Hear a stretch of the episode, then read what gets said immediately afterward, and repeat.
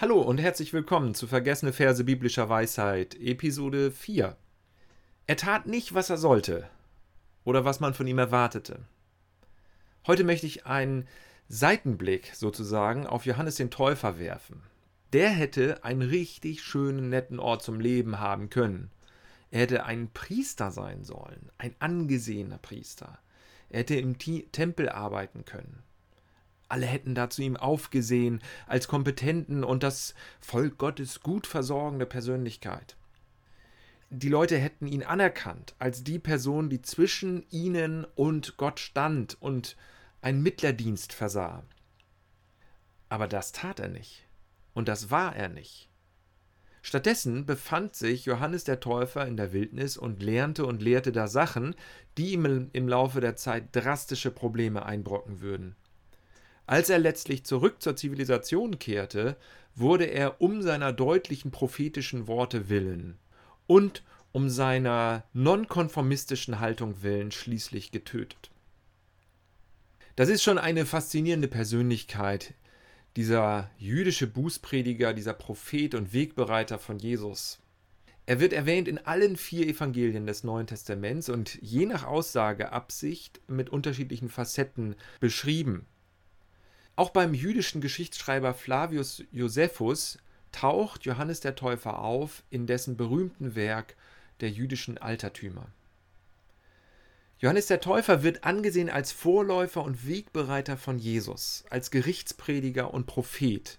Im Johannesevangelium wird dieser Täufer vor allem als erster und entscheidender Kronzeuge und Gewährsmann von Jesus, dem menschgewordenen Wort Gottes, Quelle des Lebens, beschrieben. Nach Darstellung des Lukas-Evangeliums stammte Johannes aus priesterlichem Geschlecht. Er war der Sohn des Priesters Zacharias aus der Priesterklasse Abia. Seine Mutter war Elisabeth aus dem Geschlecht Aarons. Die Priesterklasse des Abia war eine der unbedeutenderen der 24 Priesterklassen, nachzulesen im ersten Teil der Bibel, 1. Chronik 24, Vers 19. Diese Feststellung, dass Johannes aus einer Generation von Priestern einer unbedeutenderen Priesterklasse stammte, unterstreicht die historische Zuverlässigkeit der Angaben des Lukas, dass Johannes der Täufer eigentlich Priester hätte sein sollen. In vielen Kirchen wird dieser Johannes bis heute als Heiliger verehrt. Die Religionsgemeinschaft der Mandäer führt ihre Religion auf ihn zurück und sieht ihn als ihren wichtigsten Reformator. Im Koran, der Heiligen Schrift des Islam, ist Johannes der drittletzte Prophet vor Isa ibn Mariam, Jesus und Mohammed. Johannes der Täufer trat in der Wüste auf und verkündete eine Taufe der Umkehr zur Vergebung der Sünden. Er trug ein Gewand aus Kamelhaaren und einen ledernen Gürtel um seine Hüften und nährte sich von Heuschrecken und wildem Honig. So das Markus-Evangelium in Kapitel 1, Vers 4 und 6. Für unseren Zweck hier ist es von Interesse, dass Johannes nicht das tat, was von ihm erwartet wurde. Wie gesagt, um es nochmal zu unterstreichen, eigentlich hätte er Priester sein sollen. Sein Vater war Priester, dessen Vater war auch Priester gewesen, dessen Vater ebenfalls und so weiter. Das heißt, wenn jemand in dieser Priestergenerationenlinie steht, hat er die Aufgabe, ebenfalls als Priester zu arbeiten. Doch diesen priesterlichen Dienst lehnte Johannes ab.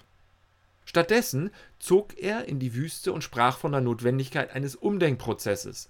Es ging ihm dabei ums gerechte Teilen von Gütern. Er sagte zum Beispiel, wer zwei Röcke hat, gebe einen dem, der keinen hat, und wer zu essen hat, handle ebenso. Er wandte sich gegen Korruption beim Zoll, überhöhte Steuern und plädierte für Abrüstung und Gewaltverzicht.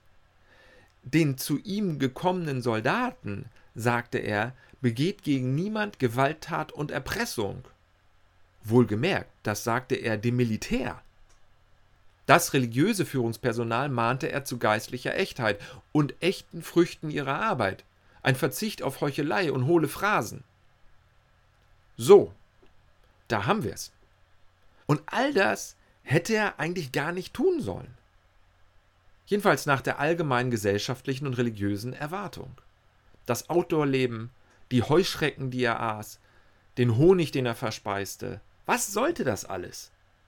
Johannes tat einfach nicht, was er sollte. Und doch, und doch war er nach der Aussage von Jesus mehr als ein Prophet. Er sei der wiedergekommene Elia gewesen, der Vorläufer des Messias. So Jesus.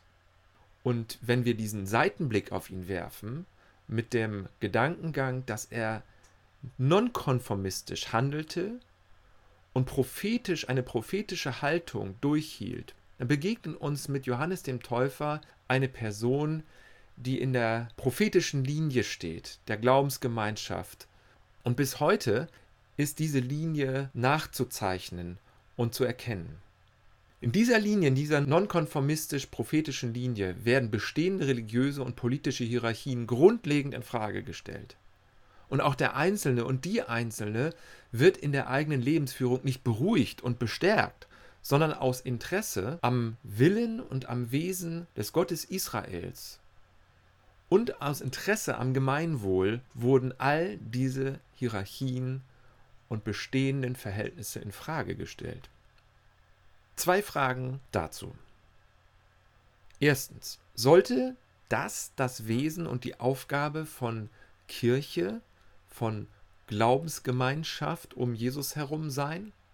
bestehende Hierarchien in Frage zu stellen, prophetisch zu handeln und zu sprechen, anstatt das Bestehende zu bewahren und zu schützen?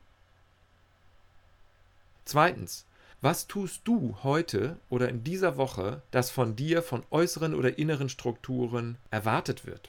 Und was tust du bewusst und aus guten Gründen nicht? Soweit bis hierher. Bis zum nächsten Mal. Ciao.